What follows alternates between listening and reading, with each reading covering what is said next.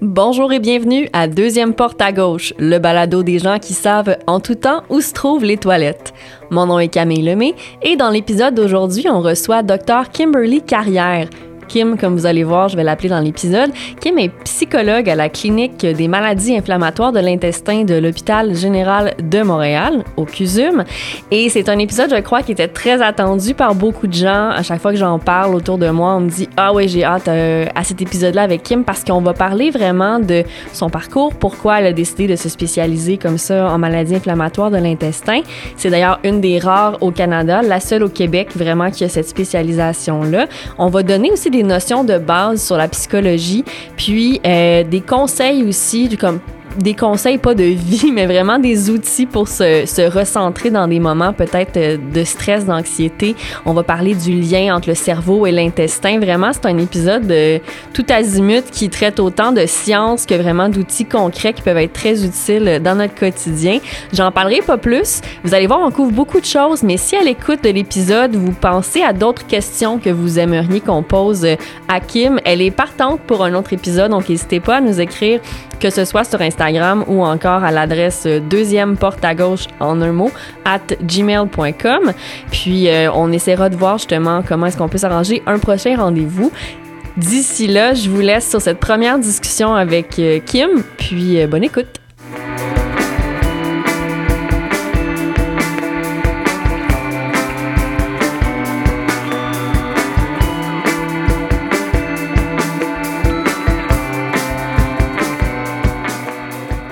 Kimberly, bonjour. Bonjour. Kimberly Carrière, docteur Kimberly Carrière, euh, qu'on va appeler Kim dans l'épisode d'aujourd'hui parce que c'est comme ça que je pense t'aimes être présentée. Oui, oui. Euh, Kim est psychologue à la clinique des maladies inflammatoires euh, de l'hôpital général de Montréal au sein du CUSUM, là, du Centre universitaire de santé McGill. C'est un très long, long nom, et c'est ça. Elle est psychologue, donc en clinique vraiment pour les patients qui ont une maladie inflammatoire dans l'intestin. J'aimerais ça peut-être savoir, euh, est-ce que c'est fréquent d'avoir... Un, psy dans ces cliniques comme ça? Oui, c'est ça. Non, c'est pas fréquent. Non. Parce que je pense que tu es la première que je connais. Dans le Québec, oui. Ah ouais, OK. Ouais. Dans toute la province. Puis qu'est-ce qui a fait que toi, tu as décidé de, de, de, te spécialiser ou de t'orienter un peu euh, vers cette clientèle? Oui, c'est vraiment pour comme répondre à cette question-là, je dois te donner comme un backstory ou un contexte parce mm-hmm. que moi je me c'était vraiment pas mon intention d'être un psy. OK.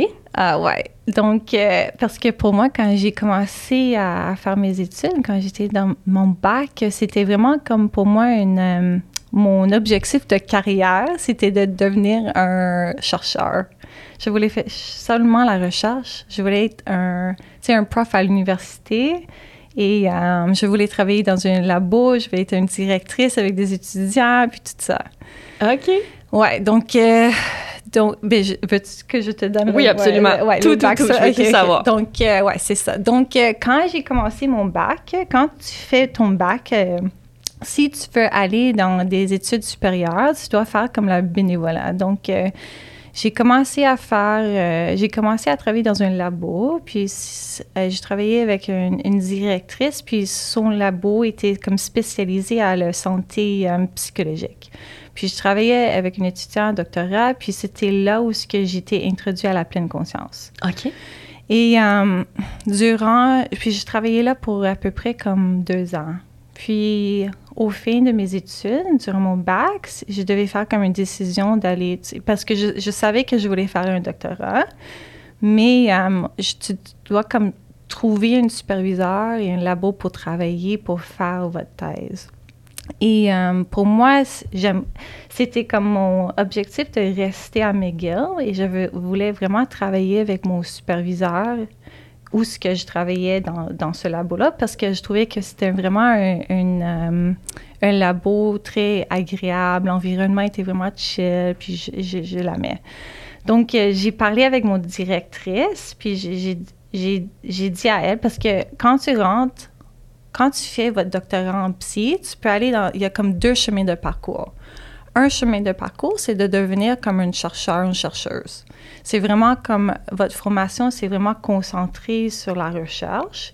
Puis au fin de tes études, tu vas commencer, tu vas comme être un prof dans une université. Puis pour moi, c'était vraiment le parcours que je voulais être. Puis l'autre parcours, c'est de devenir comme un clinicien, un thérapeute. Et euh, donc, je parlais avec elle, j'ai dit, mais ce sont mes objectifs de carrière, je vais être une chercheuse, je vais faire seulement la recherche, puis est-ce que je peux travailler avec toi? Puis elle m'a dit non. J'ai dit, like, shit. OK. Et euh, je disais, OK, mais c'était vraiment, c'était comme un non en parenthèse, parce qu'elle m'a dit, mais c'est pas que je te dis non, mais je veux que si tu veux travailler avec moi et si tu veux rester dans, dans ce labo ici, tu- je veux que tu prends le parcours, que tu, tu deviens un clinicien. OK, elle voulait que tu aies comme une variété d'expériences. Oui, c'est ça, parce qu'elle m'a dit, même si tu veux pas être une thérapeute, ça, ça va comme améliorer votre capacité d'être une chercheuse si tu es comme formée en- dans la thérapie. Mhm. J'ai dit, OK.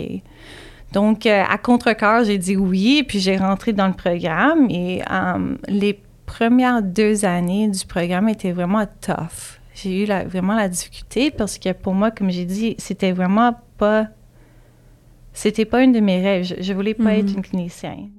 Puis je parlais avec une collègue, puis elle m'a dit, elle m'a dit ben, Kim, je sais que tu as vraiment eu une tough, tu sais, les dernières deux années étaient vraiment tough pour toi, mais je te gage, reste pour votre troisième année, puis ça va être meilleur parce que tu vas commencer à faire des formations dans les hôpitaux. Donc, j'ai dit, OK, OK, OK, je vais, donc à contre-cœur, j'ai resté dans cette chemin de parcours et je vais dire, OK, mais je vais donner un, un autre go, puis je vais faire une autre année. Puis elle, est- elle avait raison, c'était vraiment euh, le moment que j'ai entré dans les hôpitaux, puis j'ai commencé à travailler avec comme des experts avec la santé mentale. Puis eux, c'était vraiment comme des experts dans comme des euh, des experts dans certaines troubles de santé mentale. Donc, on avait comme des cliniques avec l'anxiété, des cliniques avec la dépression, des cliniques de troubles de santé, euh, troubles de personnalité. Donc, pour moi, c'était vraiment comme, like, wow! Et j'ai commencé vraiment à aimer être une clinicienne. Et, euh, mais à ce temps-là, j'avais aucune connaissance par rapport à les intestins, puis cette lien entre les intestins, puis le cerveau et tout ça. Et euh, c'était vraiment juste un, je sais pas comment dire en français, mais like a hap chance. Like c'était vraiment random. OK. Et euh, j'avais comme une annulation. J'avais comme j'étais j'ai travaillé dans une clinique d'anxiété, puis j'avais c'était durant le matin, puis j'avais une annulation d'un de mes rendez-vous avec une patiente.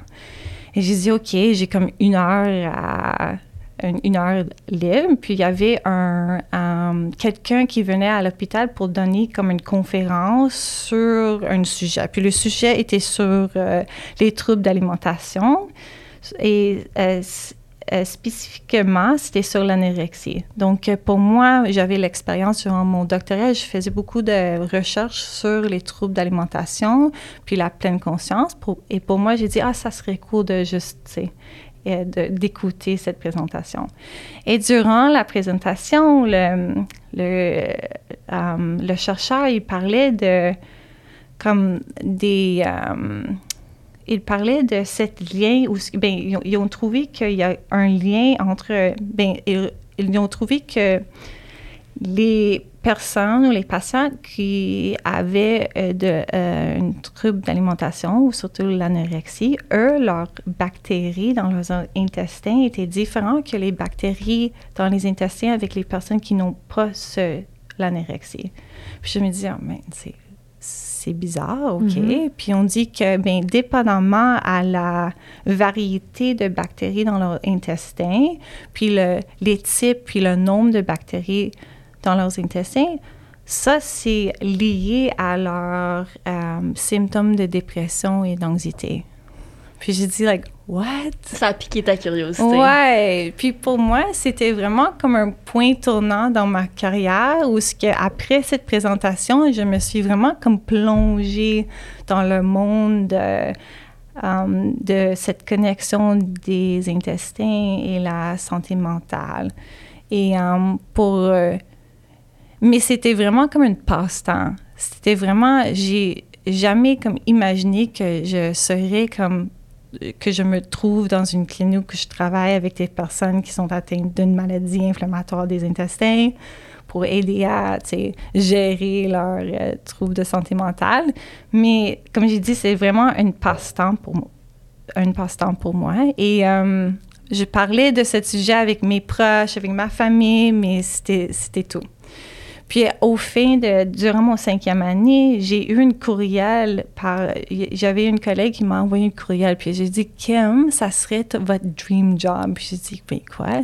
Puis c'était dans cette courriel, il y avait un offre d'emploi du clinique MII. OK.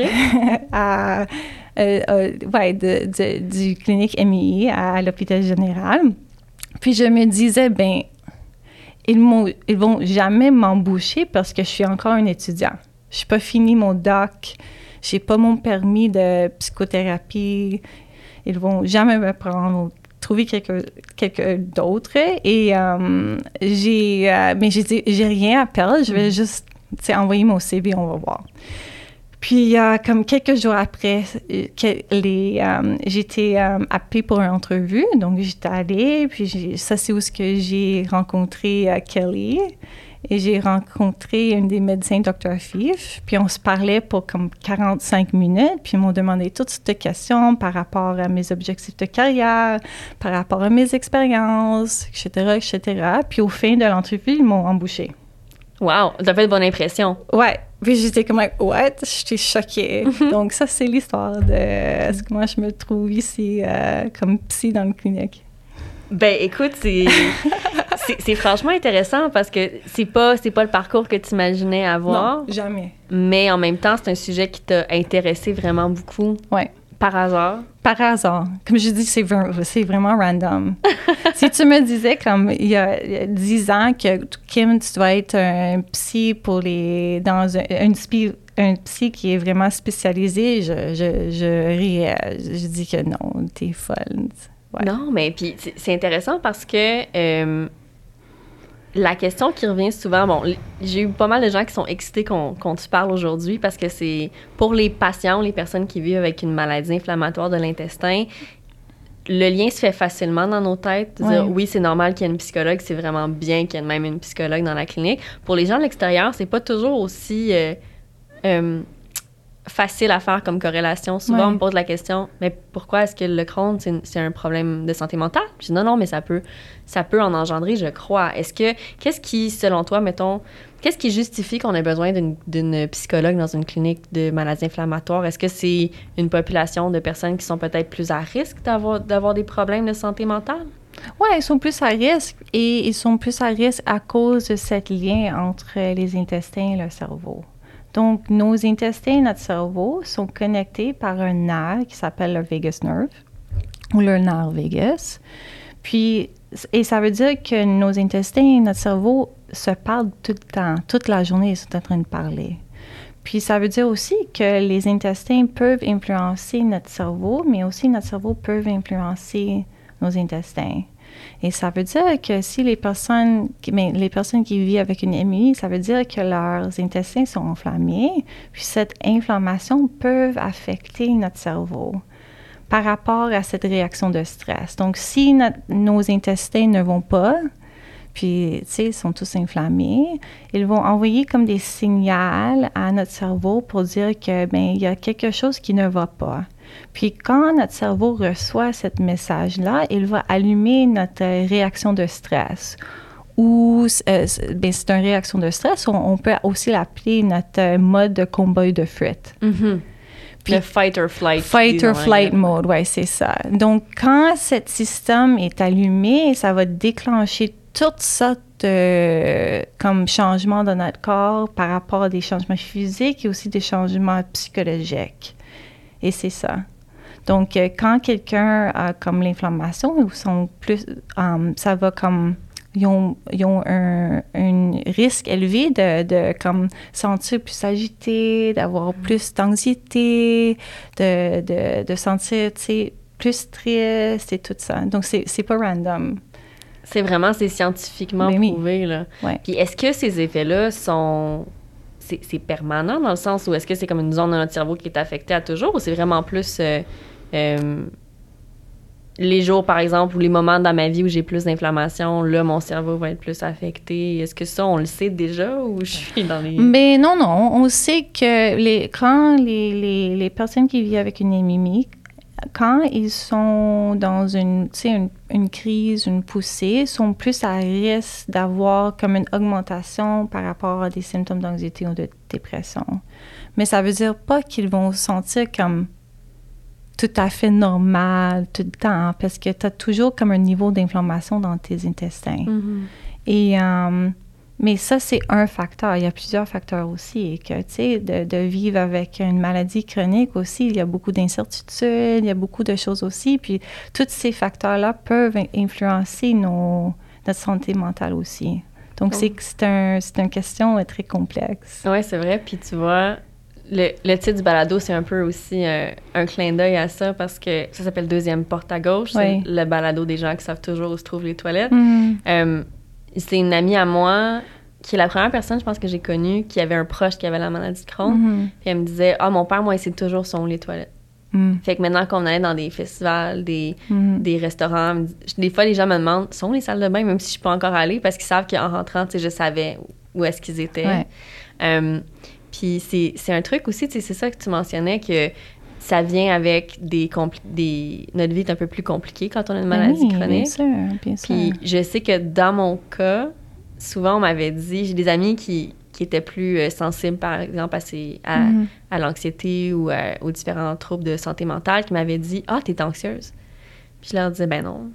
Je suis pas je suis pas- je suis pas anxieuse. anxieuse. Ouais. Mais moi, dès qu'une personne rentrait dans la seule, la seule salle de bain de la place, je venais la petite goutte de sueur, de nervosité. Mais pour moi, c'était normal. Mm. Parce que ça faisait partie de mon, de mon quotidien. Puis à un moment donné, quand je me suis mis à bien aller, ben dans mon cas, ça a été le sac aussi qui a beaucoup, euh, Et- qui a beaucoup aidé les choses. Oui. Mais tu sais, j'ai réalisé que c'est vraiment tout le temps un petit trou qui tournait en arrière Oui. sans que je me rende compte. Tu deviens très hyper vigilant, c'est Mhm. ça? Ah, c'est exactement ça le mot. Ouais. T'as toujours, toujours ça en arrière-pensée. Mais oui, toujours. Puis c'est comme, c'est un peu comme quand il y a la ventilation forte ou le, quand le frigo fonctionne puis qu'il fait du bruit, là. Mhm. Puis quand il arrête tout à coup, Ah, c'est quoi? ah, ok, c'est calme sinon. Ouais. Fait que c'est fréquent dans- en période Mhm. de crise, puis même quand on est un peu moins en Ben crise, oui. il y a toujours un petit, euh, une petite base. Là. Ben oui, c'est ça aussi. Et aussi, j'ai beaucoup de patients qui me disent, ou des, des patients ou des patientes qui me disent, ben, tu sais aussi que c'est difficile de, de se sentir à l'aise dans votre corps parce qu'ils Mm. ont, ils ont comme l'impression qu'ils ne sont pas en contrôle de leur, de, la- de leur corps.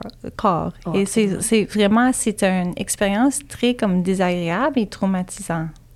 Mm. Donc ça aussi, ça, ça, ça peut augmenter notre, anxi- notre anxiété, notre dépression. Puis ouais, c'est tout lié. Ah, c'est drôle. Ben, en fait, c'est drôle que tu le mentionnes parce que j'ai une bonne amie qui est enceinte présentement. Oui. Puis elle a comme un nerf ou quelque chose de coincé, je sais pas trop quoi. Puis elle m'a texté la semaine passée pour me dire Je me sens prisonnier dans mon corps. Mhm. Puis je pense que là, je réalise ce que tu as vécu ou ce que tu vis depuis des années. Puis ça me fascine. Ouais. Parce que c'est vraiment ça. là, tu sais, je pense que c'est Arcade Fire qui chantait My Body is a Mhm. Cage. Mhm. C'est c'est exactement cette chanson-là. C'est comme cette chanson-là, c'est un peu l'hymne de, Ouais. de la maladie. Là. Mais oui, bien sûr. Mais tu es comme poigné dans une cage que tu peux pas contrôler. Et on dit en anglais, it's destabilizing. Ah, absolument. Totalement. Parce que, tu sais, je, je peux pas contrôler mes. Tu sais, je peux pas contrôler, contrôler mes intestins. Non. Non, puis on contrôle pas non plus le niveau d'énergie d'une journée à l'autre. Des oui, fois, la tu, fatigue, ouais. tu peux faire tout ce que tu es supposé faire, tu sais, bien t'alimenter, faire Ouais. du sport, puis une journée, tu vas te réveiller là, complètement claqué, même Ouais. si tu as tout fait ce qu'il fallait. Ouais. Puis quand tu ré- réveilles, puis tu es totalement comme fatigué, il y a comme un, un autre euh, niveau de la culpabilité aussi. Comme je suis pas assez, je suis pas assez, je fais pas assez, je suis pas comme les autres. Euh, Il y a beaucoup de comparaison aussi. Mhm. Tu sais, il fait, mais c'est aussi niaiseux qu'il fait beau dehors, mais il faut que je fasse une sieste. Des fois, je me sens mal. là. Ben, je dis déjà, j'ai des amis même qui. C'est une amie qui a même pas la maladie de Crohn, m'avait dit ça à un moment donné. Je me sens mal, je suis fatiguée, je voudrais faire une sieste, mais il fait beau dehors. Ouais. On, a, on a tout un peu cette culpabilité-là, mais j'ai l'impression qu'avec une maladie chronique, c'est des fois exacerbé aussi parce que on se dit, si je, le, si je sors pas dehors, en profiter aujourd'hui, c'est pas juste de est-ce qu'il va faire beau demain, c'est est-ce que demain, je vais être en forme Ouais. pour en profiter? Ouais. Ouais. Fait qu'il y a toutes ces notions-là aussi de culpabilité qui, qui s'ajoutent. Puis, ouais, c'est lourd. Ça, ça, c'est lourd. C'est pesant, tu sais, de penser à tout- toutes ces choses-là aussi. Puis, dans les, euh, à la clinique, donc, vous offrez des thérapies de groupe. Euh, ben, avant, j'offrais des thérapies de groupe, mais je trouvais que, ben, durant la première année, parce que je suis aux cliniques à peu près une heure et demie, euh, à peu près, oh, peut-être deux ans maintenant, je sais pas. Ouais. Parce que moi, on va le dire, là, Ouais. moi, j'étais dans le projet pilote. pour le La- groupe. pour le groupe, la thérapie de groupe. Euh, C'était en quand? février ou mars 2022. Des deux? Ouais. OK.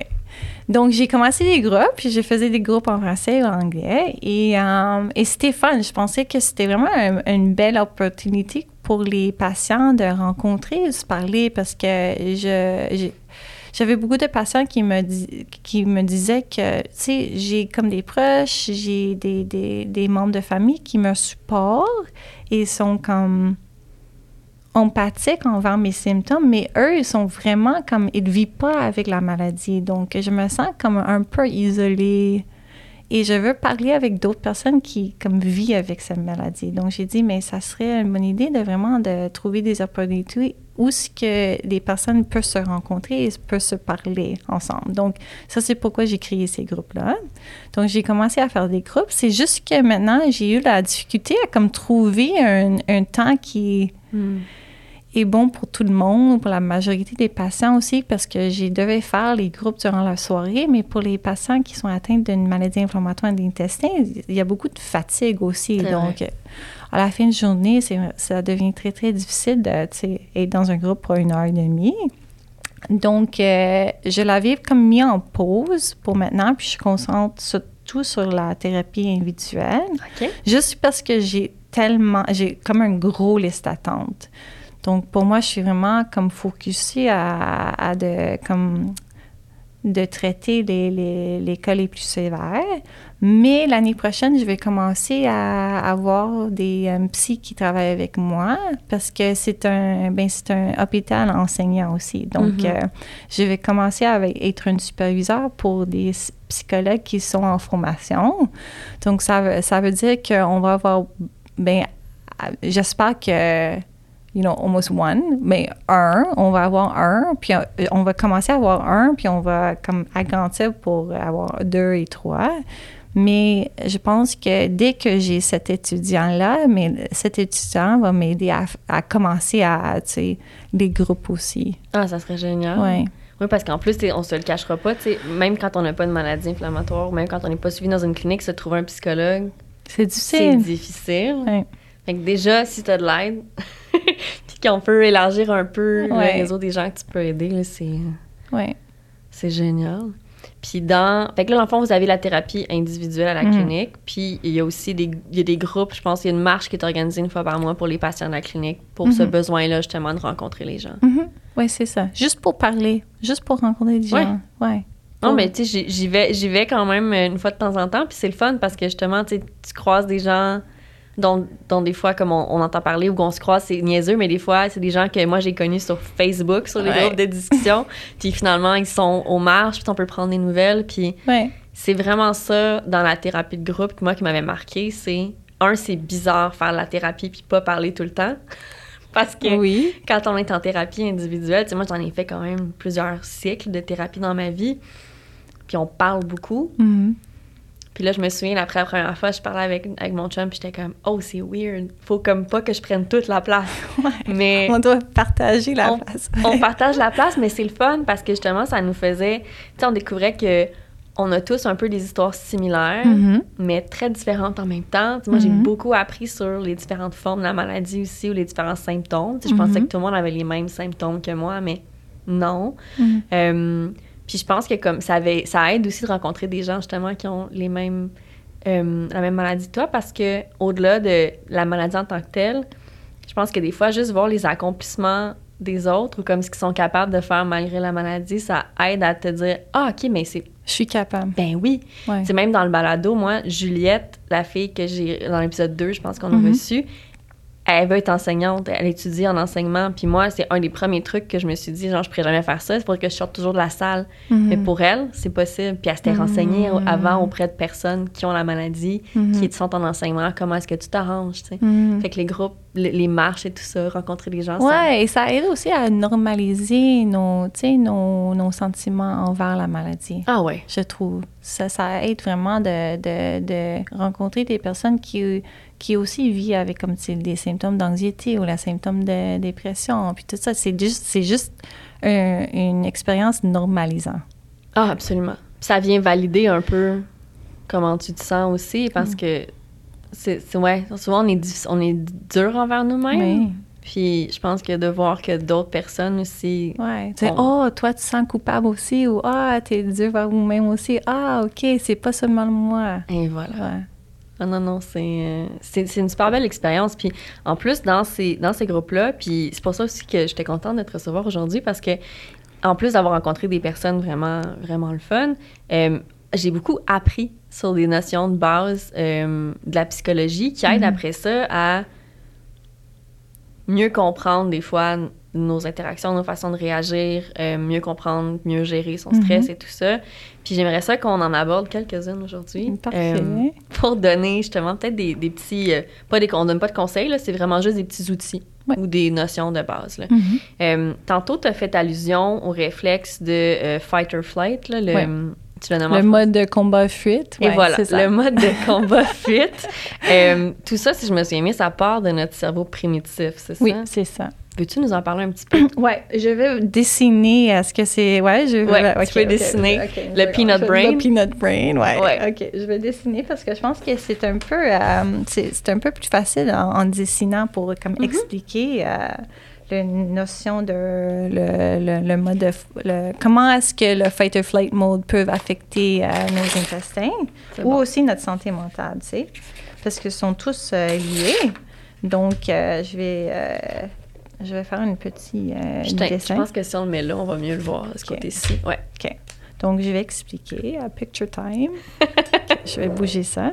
OK, donc, euh, comme on avait expliqué, ben vraiment, OK, ça, c'est notre cerveau. Et on a vraiment comme deux parties dans notre cerveau. On a une, une partie ici, euh, puis on explique, quand j'ai dit, euh, parce que Camille, elle était dans mon groupe euh, anglophone, puis on, Oui, c'est ça. je, je disais que c'était comme notre peanut brain, mais en français, ça dit pas une, une, une, cerveau d'arachide. un cerveau d'arachide, c'est un peu bizarre. C'est pas whatever. OK, mais cette, cette partie-là, c'est notre partie primitive euh, de notre cerveau, puis c'est vraiment une partie euh, très vieille de notre cerveau. Puis cette partie-là, c'est c'est comme une... Tous les mammaliers ont cette partie dans leur cerveau. C'est Tous les mammifères? euh, excusez, les mammifères. c'est- les- tous les mammifères ont cette partie dans leur cerveau. OK.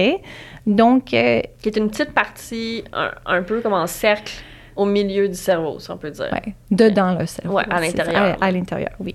Et euh, cette partie de notre cerveau, c'est vraiment seulement responsable à nous sauver dans le moment présent. C'est vraiment d'être vraiment vigilant par rapport à des dangers, mais les dangers immédiats.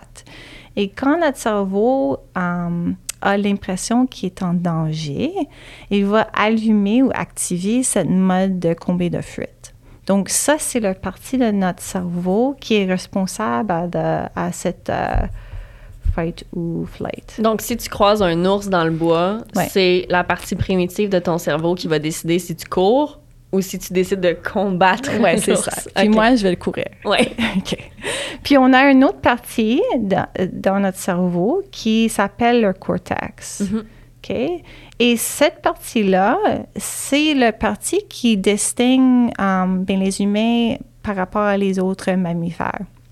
Um, puis c'est cette partie, le cortex, qui est responsable à notre intelligence euh, comme humain, tu sais. Donc, euh, ça nous donne la capacité d'avoir l'imagination, d'avoir la, la, le- la capacité de raisonner, d'aller dans le futur, d'aller dans le passé. De se projeter dans l'avenir, dans le Ben fond. oui, de Ok. projeter dans l'avenir, de projeter dans le passé, puis c'est ça, OK? Mais comme j'ai dit, même si comme nous, comme les êtres humains, nous sommes des, des, des, des êtres intelligents, cet cerveau-là, c'est... Euh, j'ai dit tellement à, à, mes patients que notre cerveau est vraiment stupide. En fait que cette partie-là, cette nouvelle partie de notre cerveau, puis cette petite partie, la vieille partie de notre cerveau, il ne parle pas. OK. Donc, euh, ça veut dire que quand je me projette dans l'avenir, puis je pense à quelque chose qui. Ben, euh, une situation comme anxinogène. T'as-tu comme un exemple? Oui, par exemple, si je me dis. Euh, dans, dans, dans, deux semaines, je m'en vais en voyage en Espagne. Euh, là, il pourrait se passer telle affaire dans mon vol, ça pourrait mal aller. Sur place, ça se peut que je mange la nourriture, que ça passera pas puis que je sois malade. Vraiment, on est en train d'anticiper ce qui pourrait peut-être arriver plus tard. Oui, c'est ça, c'est ça. Donc, c'est un vraiment bel exemple. OK? Donc, je suis en train de projeter dans l'avenir, puis j'ai toutes, des, toutes sortes de peurs par rapport à des situations, un événement, etc., etc. Et ça veut dire que quand je me projette dans l'avenir, le problème, c'est que quand je me projette dans l'avenir, cette petite partie dans, dans, mon cerveau, lui et la vieille partie de mon cerveau, ne sait pas que je suis en train d'imaginer. Mm. C'est lui qui pense que, oh non, Camille est en train de vivre toutes ses peurs maintenant, immédiatement, dans le moment présent. Puis il dit, like, crap. Donc, c'est, puis ça veut dire que lui, parce que il est responsable pour notre euh, safety. Notre sécurité. Sécurité, c'est ça. OK? Donc, il va allumer cette, euh, cette mode de combat et de fuite. Et ça veut dire que pour nous comme aider à surmonter tout ces, cette, cette danger immédiat, mais le problème, c'est que le danger n'est pas ici dans le moment présent. Donc, ça veut dire que si je suis quelqu'un qui me projette tout le temps dans l'avenir ou je suis quelqu'un qui me projette tout le temps dans le passé, mais ça veut dire que je, je, vais tout le temps avoir comme un, mon, mon, réaction de stress va être tout le temps allumée. Oui, parce que ton cerveau primitif, il fait pas la différence à savoir est-ce que ça se passe pour vrai? Non. Ou est-ce que je suis en train de penser à quelque chose qui s'est passé il y a deux ans ou qui va se passer dans deux semaines? Oui.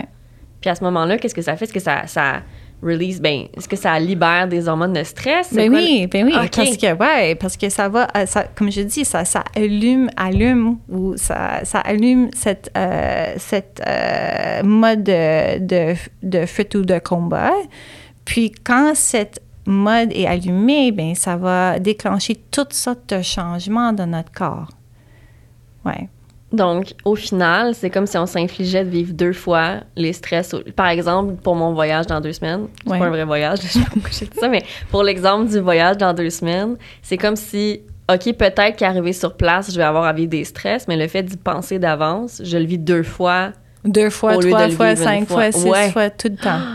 Ben oui. Tu le vis comme d'une manière chronique. Puis un peu comme pour la, rumination, là, ce qu'on se disait, le ruminage, je sais même pas c'est quoi le vrai mot, mais quand on repense constamment à la même chose qui s'est passée, ouais, des fois, euh, ouais, on a une obsession, une idée qui revient tout le temps, là, un stress. Dans le fond, on s'inflige ça de revivre le même stress puis les, la même sécrétion d'hormones de stress Mais oui, parce que votre corps, cette petite partie de votre cerveau va dire je suis, je c'est pas correct, je suis pas en sécurité, je dois faire quelque chose, etc. Puis il doit allumer cette mode. Puis quand cette mode est allumée, tu vas avoir toutes sortes de changements dans votre corps. Puis est-ce qu'il y a une façon d'essayer de contrôler ça? Parce que bon, on comprend qu'on essaie de. Peut-être que la première étape, c'est quand on sait qu'on rumine ou qu'on fait beaucoup de de voyage dans le temps, dans le sens où on pense beaucoup à l'avenir, qu'on se projette dans l'avenir. Mm-hmm. Euh, la première étape, peut-être, c'est d'en prendre conscience puis d'essayer de, limiter ça. Mais est-ce qu'il y a comme euh, des, des, outils qu'on peut faire? Est-ce qu'il y a une façon de... Oui, c'est vraiment quand on, quand on remarque que nous sommes pas ici dans le moment présent, on veut essayer de, de comme chercher notre intention puis l'amener ici dans le moment présent. Parce que pour euh, arrêter cette mode, on doit aider notre cerveau à comprendre que je suis ici dans le moment présent, puis le moment présent n'est pas... Il n'y a, aucun danger dans le moment présent. Mm-hmm. Donc, la seule chose que je dois faire, c'est de vraiment amener mon attention ici et de prendre conscience que je suis ici. Puis tu peux, faire, tu peux utiliser comme plusieurs exercices pour vous aider, mais un des exercices, c'est vraiment la pleine conscience. Donc, euh, l'exercice avec les cinq sens. Donc, veux-tu décrire? Euh, oui, ben en fait, moi, comment je le fais? Euh, l'exercice des cinq sens, comment je le fais, c'est que, par exemple, je m'arrête puis j'essaie d'identifier... moi, je vais par coup de trois, là, genre trois odeurs autour de moi. Mm-hmm. Euh, ou au moins un. Ça peut être une odeur que je sens, euh, un bruit que j'entends, mm-hmm. quelque chose que je vois. Des fois, c'est comme une couleur. Tu sais, qu'il y a comme dans les livres derrière toi, par exemple, est-ce qu'il y a une couleur qui vraiment m'attire l'œil? Mm-hmm. Euh, puis un truc que je touche. Puis par le toucher, ce, ce que j'avais bien aimé dans l'exemple que je pense à donner, c'est que ça peut être, oui, mettons, la sensation de, le bureau froid sous mes mains mm-hmm. présentement. Ça peut être le poids de mes fesses sur la chaise. Mm-hmm. Euh, le tissu de mes souliers. Vraiment d'y aller comme de façon précise. Oui, de détails. Tu peux trouver les détails, oui. C'est un peu comme ça que je le vois. Non, non, c'est bon. Et c'est vraiment le, seul... Et quand tu fais ça, ça, ça, aide à vraiment de cliquer pour aider à votre cerveau de vraiment click out mm-hmm. et de rendre ici dans le moment présent. C'est comme totalement nécessaire. Et je trouve que c'est, tu as plus de succès si, si, tu vas, si c'est quelque chose physique. Tu sais, comme tu dis, la, touche, puis de vraiment focuser sur les 500. Oui, parce que souvent, je pense que quand on parle de pleine conscience, on a beaucoup en tête la méditation guidée, euh, la visualisation. Moi, j'ai vraiment pas une bonne capacité de visualisation. Euh, la respiration, ça aide. Les exercices de respiration, il y en a différents que je trouve intéressants aussi. Euh, mais celui-là, vraiment, de se concentrer sur comme les sens. Ouais. T'es n'importe où, tu peux le faire. Tu es en avion, parce que, ouais, parce que tu veux trouver comme des exercices qui sont des exercices faciles. Parce que je trouve aussi que quand les personnes me disent, ben, ben, je, je suis en pleine conscience, je pratique la pleine conscience, je fais la, la, la, la pratique, ben, je fais la méditation. Je dis OK, mais euh, la méditation, c'est pas la pleine conscience. C'est un, c'est un outil pour pratiquer la pleine conscience, mais c'est pas la seule exercice pour pratiquer d'être ici et de remarquer le présent. Non, ben, parce qu'en fait, oui, souvent, euh, remarquer le présent, c'est pas nécessairement non plus de ne pas penser à rien, c'est juste de penser à ce qui se passe là. Oui, c'est ça ce qui est la différence. C'est souvent quand on pense à la méditation, c'est comme on se vide la tête, on pense à rien, on respire. on a comme une vie d'esprit, tout ça. Mais c'est vraiment une mauvaise conception parce qu'on va jamais avoir une vie d'esprit. Ben non. C'est vraiment, et aussi, si on pense à la pleine conscience, c'est de, de, décider de vraiment, pour moi, la pleine conscience, on peut le diviser dans deux choses. C'est vraiment le, le quoi et le comment. OK. Donc, le quoi, c'est vraiment l'action de vraiment amener mon attention ici dans le moment présent. Ça, c'est le quoi. Puis, je suis en train de concentrer sur certains éléments de mon présent ou dans mon expérience. C'est le quoi. Mais le, le comment, c'est l'attitude. Mm. Et pour moi, parce que j'ai fait beaucoup d'études, j'ai fait, j'ai beaucoup d'expérience dans la pleine conscience par rapport à la recherche. Puis pour moi, je dis, ces deux, quand les, les personnes dans la, comme notre culture occidentale ont comme un, une mauvaise conception, puis ils pensent que bien, la pleine conscience, c'est seulement d'être présent dans le moment. Puis si je suis présent dans le moment, je vais avoir comme le succès, je vais être pas stressée, ça va être, tu sais. Mm-hmm. Mais c'est pas ça. C'est d'être, OK, oui, je suis en train de remarquer les choses dans le moment présent, mais je dois le remarquer d'une manière qui est très ouverte, une, une, euh, une manière qui est comme très curieuse, qui est non jugeant. Puis c'est seulement quand vous avez cette combinaison que tu vas avoir comme tu es en train de pratiquer la pleine conscience. Ah, ça a du sens. Oui. Non, mais c'est vraiment intéressant. Puis tu vois, je pense que là, ça m'est revenu en tête un autre euh, un devoir qu'on avait eu à faire une semaine pour la mm-hmm. pleine conscience. C'était, tu nous avais dit, faites juste une chose à la fois. Euh, va faire la vaisselle, écoute pas un, écoute pas un podcast, euh, écoute pas la musique, tu mets pas une série pendant que tu fais la vaisselle sois pas sur ton téléphone si tu écoutes une série, fais juste écouter vraiment ce que tu ce que écoutes. Si tu parles au téléphone, cherche pas sur ton laptop des trucs en même temps, tu sais vraiment sois au téléphone avec la personne avec qui t'es. Mm-hmm. Puis remarque la différence, puis honnêtement faire la vaisselle, pas de musique, pas de difficile. podcast. C'est difficile. Ah, j'ai trouvé ça difficile. Oui, parce que on, se plonge tout le temps dans l'évitement. On veut mm-hmm. être quelque part d'autre qu'ici. Mm-hmm. Puis, tu sais, mon père, moi, il fait la vaisselle, puis c'est la blague chez nous. Là. Mon père a comme une obsession pour faire la vaisselle. puis il dit tout le temps, Eh non, mais c'est mon moment de relaxation. Puis je, je comprenais what? pas. Comment, ouais. Mm. Mais c'est ça, il fait la vaisselle. Pas de musique, pas de pas rien, tu sais, vraiment, il est dans ses trucs. euh, On a même une chanson sur l'amour de la vaisselle pour mon père dans la famille. Mais tu sais, c'est vraiment ça, là, il se sent bien, le savon coule sur ses mains, là. Mais C'est ça un peu, là. Ouais. Et aussi, je, je trouve aussi que pour pratiquer la pleine conscience, je pense que c'est vraiment un outil. euh, c'est un outil qui peut t'a- t'aider par rapport à tes émotions. Parce que, comme j'ai dit, c'est comme euh, la pleine conscience, tu es en train de pratiquer, comme j'ai dit, deux choses. C'est d'être ici dans le moment présent, mais d'être ici dans le moment présent avec une attitude qui est vraiment non jugeante. Et c'est important de, de comprendre ça par rapport à tes émotions parce que je trouve que la plupart des gens, surtout les gens que je travaille avec, les patients qui sont atteints d'une une MI, eux ont vraiment la difficulté avec certaines émotions. Puis ça veut dire que eux ils comme tombent beaucoup dans le jugement par rapport à certaines émotions. Puis comme j'explique à eux, je dis que c'est le problème ce n'est pas les émotions, le problème c'est comment nous réagir par rapport à ces, ces, ces émotions. OK. Dans quel sens? Dans le sens où euh, on, a- on ressent comme de la honte de vivre certaines émotions? Mais par exemple, mais t'as-tu une OK, t'as-tu une émotion qui est vraiment désagréable pour Euh, toi? Pour moi, Ouais. moi, j'aime pas me sentir comme. Je sais pas si c'est une émotion, mais j'aime pas me sentir coupable ou, tu sais, être trouvé en défaut de quelque chose. OK. Et quand vous sentez coupable, qu'est-ce que vous faisiez pour euh, soulager la culpabilité? Ah, je me justifie tout le temps. OK, bien Ouais. c'est ça. OK. Donc, ça, c'est votre ré- réaction par rapport à ce sentiment-là.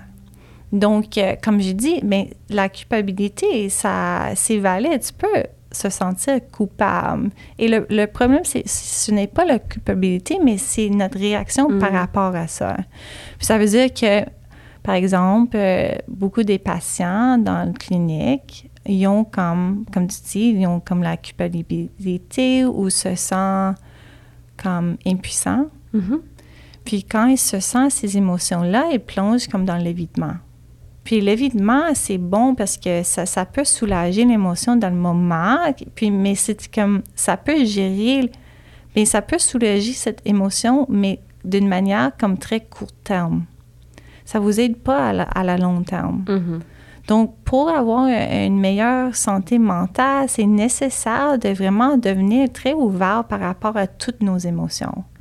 Parce que si on est en train de éviter certaines réactions ou de supprimer certains sentiments, ça, c'est ça qui va causer la souffrance.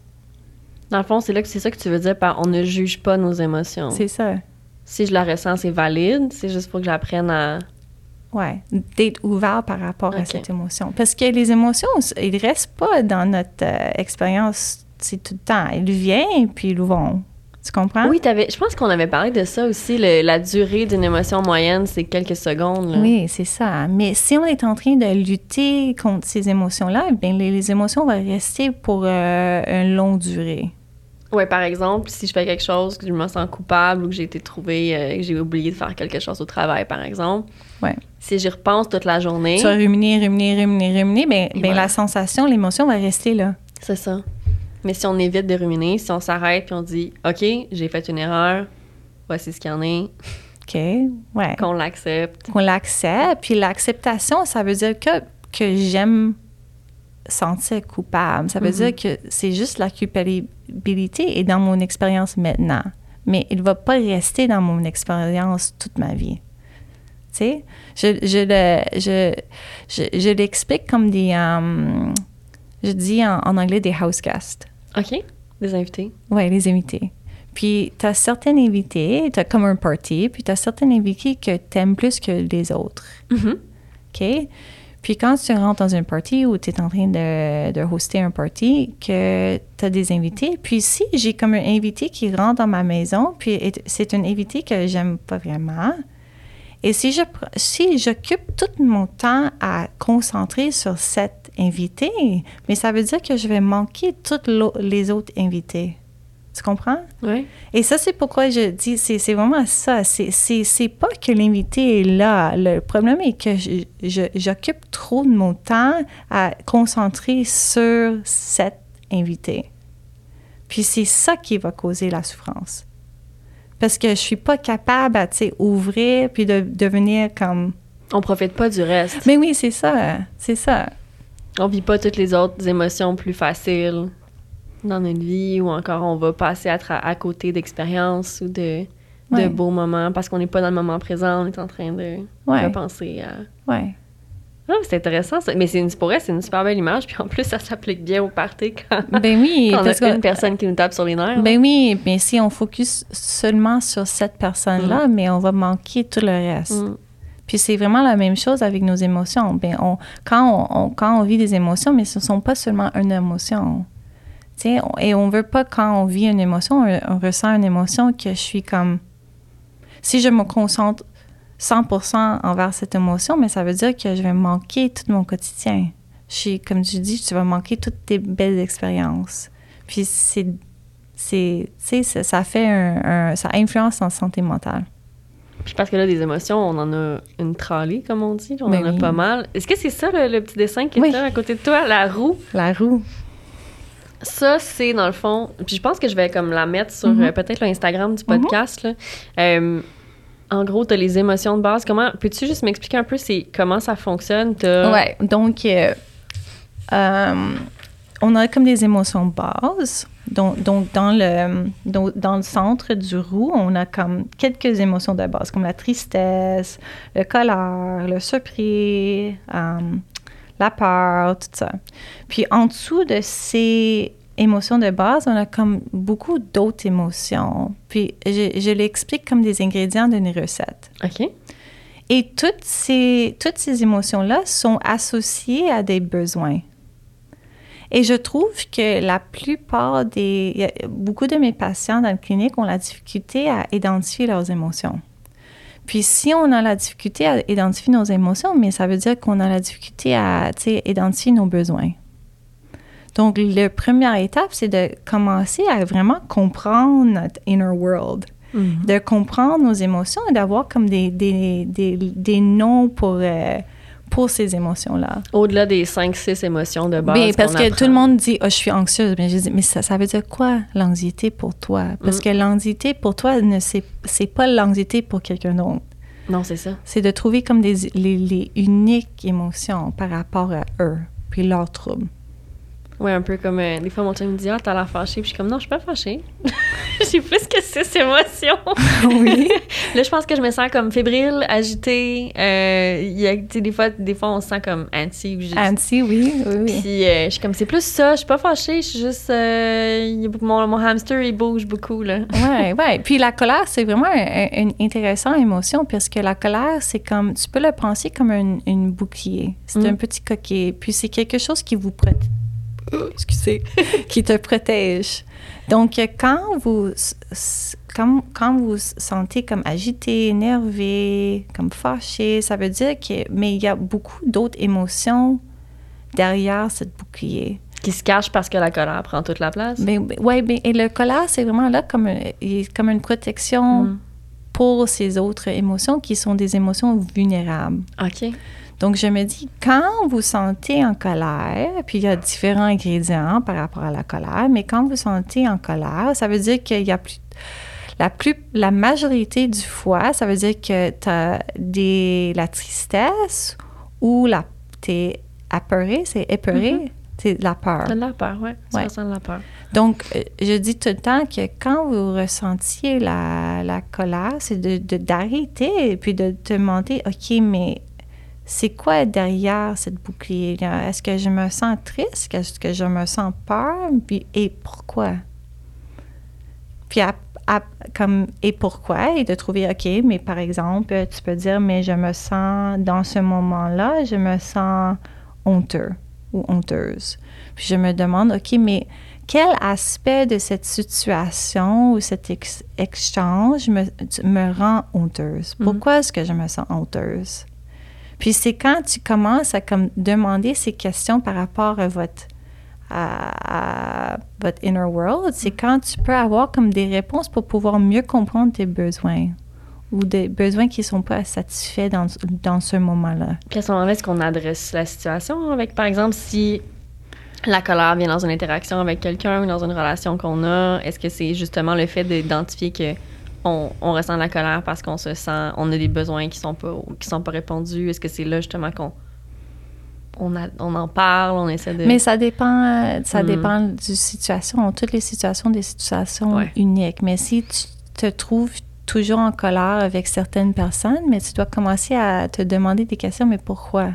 Mm. Est-ce que je me sens que j'ai euh, Est-ce que c'est parce que mes limites sont pas satisfaites est-ce que j'ai la trouble à demander ou est-ce que j'ai du trouble à mettre mes limites? Mm-hmm. Est-ce que c'est ça? C'est vraiment, c'est juste un, un, mode de vraiment de remarquer, mais, euh, mais qu'est-ce qui arrive? Et de devenir très curieuse. Oui, ben c'est ça. C'est vraiment, un des points que, que tu mentionnes, c'est de d'être curieux envers ses émotions? Oui puis d'être euh, de ne pas juger non plus. Ouais, parce que tu sais l'antidote pour le jugement, c'est la curiosité. Mm. Si tu es curieuse, tu, peux pas être, tu peux pas être euh, dans un mode de jugement. Je pense que c'est genre dans Ted Lasso aussi qui dit ça. ouais, ouais, mais c'est vrai, ouais. c'est vrai parce que tu sais et, et on sait que le jugement, le jugement contribue à la souffrance émotionnelle. C'est vrai. Donc, si on peut commencer à pratiquer la capacité d'être de plus en plus curieuse envers notre, nos émotions, mais ça va vous, nous aider aussi. Oui, puis c'est quelque chose, je pense qu'on valorise de plus en plus d'être curieux envers les autres, mm -hmm. euh, d'être beaucoup plus tolérant. Puis justement, tu on dit euh, accepter les personnes qui sont différentes, mais au-delà de les accepter, c'est d'avoir une curiosité, de Oui. s'intéresser à eux. Mm -hmm. Mais on a souvent la difficulté à le faire avec nous-mêmes. Oui. Je pense que comme une des phrases classiques qui revient, c'est euh, parle-toi comme tu parlerais à ton à ton ou ta meilleure amie, tu sais. Ouais. Si ton ou ta meilleure amie arrivait avec la même erreur que tu viens de faire, est-ce que tu les jugerais ou est-ce que tu accepterais Mm -hmm. comment ils sont? Oui, non, c'est vrai. C'est vrai. Puis c'est vraiment, c'est une pratique constante. Tout le temps, tout le temps, tout le temps. Puis de, de vraiment de diminuer nos attentes vers nous-mêmes. Parce que ce sont ces attentes-là qui, qui augmentent notre niveau de stress. Oui, puis ça, c'est un élément aussi, tu vois, Kelly, quand, quand elle était sur le, sur le podcast ici, elle l'a mentionné aussi que c'est courant chez les gens qui sont atteints de maladies inflammatoires de l'intestin d'être comme des overachievers. Oui, tout le temps. Ils sont tellement des overachievers. euh, puis que, justement, ça venait avec une espèce de... C'est comme si... Ben, pour en avoir parlé avec quelques personnes, je pense que souvent, ce qui revient, c'est... Ben, c'est comme s'il faut qu'on se rattrape pour les moments où ça. on peut pas ouais. faire tout ce qu'on voudrait faire. Fait que quand on est en santé ou quand on se porte un peu mieux, mm -hmm. on essaie de comme rattraper. Rattraper ou tu sais, même au travail par le passé, moi j'avais ce pattern-là où quand je revenais, je me donnais tellement pour prouver que je valais pas moins, tu sais, parce que dans les derniers mois, j'en prenais moins sur mes épaules, que j'étais capable. Puis. Oui, ouais, c'est comme beaucoup de, des patients qui vivent avec une anémie ont, comme un, une croyance qu'ils ne sont pas assez. Mm. Je suis pas assez. Mm -hmm. Je suis pas assez à cause de mon maladie. Mm -hmm. Et c'est un perte de temps quand je suis malade et je dois rattraper ce temps perdu. Puis, mais c'est beaucoup de pression. Ben oui, puis c'est comme si on disait qu'on on se valorisait que par la productivité, puis que tout ce qu'on avait à offrir dans le monde, c'était notre productivité. Oui. Mais au final, il y a beaucoup, beaucoup d'autres façons de, de contribuer. Là. Mm -hmm. euh, mais non, mais c'est super intéressant. Puis justement, tu sais, ça, ça amène toute la question de, de pression puis de stress. Puis là, le stress qui parle à, du cerveau qui parle à l'intestin, mm -hmm. l'intestin qui parle au cerveau. Oui. C'est tous lié. Et puis de plus en plus, il y a des études sur le, sur le sujet. Je pense qu'il y a peut-être il y a comme 10-15 ans, c'était moins connu, mais là, c'est vraiment l'intestin, c'est comme le deuxième cerveau qu'ils appellent. Oui. Oui, c'est ça. C'est la deuxième cerveau. Et on sait que si on...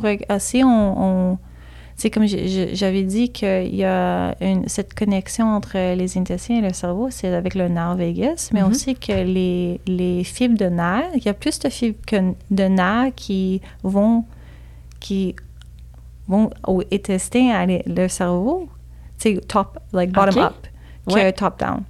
Fait qu'il y a plus de nos nerfs, qui, de, nos, de nos intestins qui vont aller parler au cerveau que du cerveau qui parle Oui, à l'intestin. C'est Parce que souvent, ce qu'on va se dire, c'est on est stressé, le cerveau est stressé, donc là, l'intestin va.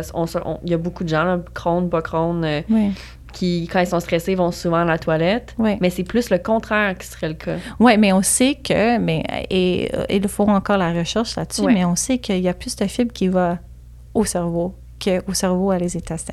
OK. Puis donc, ça, ça, on doit questionner, mais est-ce que c'est vraiment le deuxième cerveau? Est-ce que c'est notre premier cerveau? Tu sais, c'est vraiment...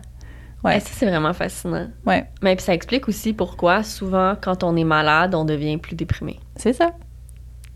Je pense que comme les premières fois qu'on m'a expliqué, c'était ouais, mais t'es, t'es, t'es déprimé parce que parce que t'es malade, mais dans le sens où t'es déprimé d'être malade. Mais c'est vraiment la cause à effet est encore non, plus c'est directe. phys- ouais, c'est comme, c'est physique. Pe- À cause de l'inflammation. Wow. Puis le rendu là, faut faut apprendre à gérer notre maladie physique. Ouais.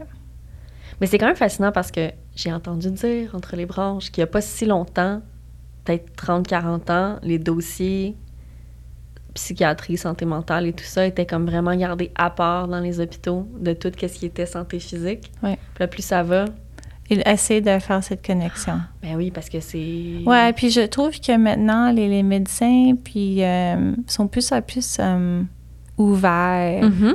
à cette... ben, par exemple, notre clinique, je suis un des, des seuls psy qui spécialise dans ça. Puis je trouve que notre clinique, puis les médecins dans notre clinique sont plutôt ouverts parce que je- eux, ils savent que oui, il y a vraiment une connexion entre les deux. Oui. Puis de dire, OK, on veut t'embaucher, on sait rien par rapport à la psy, s'il vous plaît, nous aider parce qu'on sait que nos patients souffrent. Donc, mais il y a beaucoup d'autres cliniques ou d'autres médecins qui sont vraiment comme close, sont fermés par rapport à ça aussi. Mais petit à petit, ils commencent à comprendre qu'il y a vraiment ce lien-là. Puis c'est, c'est, c'est un lien, euh, c'est, c'est un lien très, euh, ben c'est un, un lien qui est vrai. C'est ça. Non, mais absolument. Puis tu vois, je pense que, mais même de plus en plus dans les pratiques, tu sais, les médecins de famille, j'en parlais avec des amis, Mhm. même les médecins de famille, de plus en plus, vont parler beaucoup de ta santé mentale. Mhm. Donc, comment ça va physiquement, là, là. Puis côté moral, comment ça se passe. Des fois, on a même des Mhm. questionnaires à remplir. Puis c'est vrai qu'à la clinique, moi, ça m'est arrivé euh, pendant la pandémie, on se faisait suivre beaucoup à distance. Puis ça Mhm. m'est arrivé euh, de me faire appeler à l'hôpital. Puis mon, mon euh, gastroentérologue, Dr. Lakatos, m'avait dit Je m'excuse, je vais te faire venir à l'hôpital. Puis à l'époque, ça allait vraiment pas bien. Que pour moi, les déplacements, c'était Mhm. très stressant, c'était bien compliqué. Puis euh, il m'a fait venir, puis il m'a dit je m'ex- Il fallait que je te voie. Puis il dit Là, baisse ton masque 30 secondes. Là. Il dit Je veux voir ton visage. Mhm. Puis c'était comme Je veux voir tes yeux. Mhm. Parce que je sais qu'au téléphone, tu m'aurais dit Ça va. Mais je sais Mais que je le ça- vois dans ouais, tes yeux, ça va pas, là. ouais. Il y a justement cette sensibilité-là, Ouais. c'est vrai, à, à la clinique de l'hôpital général qui, qui est de. Puis je pense que c'était un peu la raison d'être aussi la clinique, d'avoir comme toutes les. Ils ont comme une nutritionniste aussi avec qui ils travaillent. Je pense euh, il y a la recherche, les infirmières, les médecins, tout le monde collabore vraiment ensemble avec toi. Ouais, c'est vraiment essayer de faire comme un- une centre très holistique. De- C'est c'est pas seulement une maladie physique, c'est une maladie qui touche notre santé mentale et aussi ça touche par rapport à notre nutrition. C'est et vraiment pour gérer cette maladie-là, on doit vraiment être. On doit avoir les connaissances par rapport à toutes ces parties-là. Puis il n'y en, a pas- y en a pas une qui est, qui est moins importante que les Oui, autres. c'est ça. Là, euh, je viens de voir l'heure. euh, je pense qu'on est comme atteint notre limite, Ouais. mon Dieu. Euh, pour vrai, je pense que. Mais je suis contente parce qu'aujourd'hui, on a quand même abordé de la théorie Mhm. euh, que j'avais beaucoup, beaucoup apprécié dans, dans, nos, dans nos rencontres de groupe. Puis je pense qu'on laisse quand même les gens avec des outils. Donc, on se rappelle tu sais, de se ramener dans le moment présent. Si c'est la respiration qui fonctionne, ça fonctionne. On se rappelle sinon les cinq sens. Mhm. Euh, de pas juger. De pas juger, d'identifier les émotions, d'être plus ouvert par rapport à nos émotions, surtout les émotions qui sont vraiment désagréables. La curiosité La curiosité, oui, c'est ça. envers les autres, mais envers nous autres, envers nous-mêmes aussi, là, justement, pourquoi est-ce qu'on se sent comme ça, puis d'aller, d'aller creuser un petit peu. Oui. Puis sinon, écoute, de, de l'ouverture, puis si on a besoin de soutien, ben on n'hésite pas à, à le demander aussi, puis à voir c'est quoi les ressources qui sont offertes autour de nous. Ben oui, bien sûr. Eh ben mon Dieu, écoute, euh, Kim, docteur Kimberly Carrière, c'était vraiment, vraiment le fun. Merci beaucoup euh, d'avoir été là aujourd'hui. Mais merci pour l'invitation, c'était vraiment agréable. À bientôt.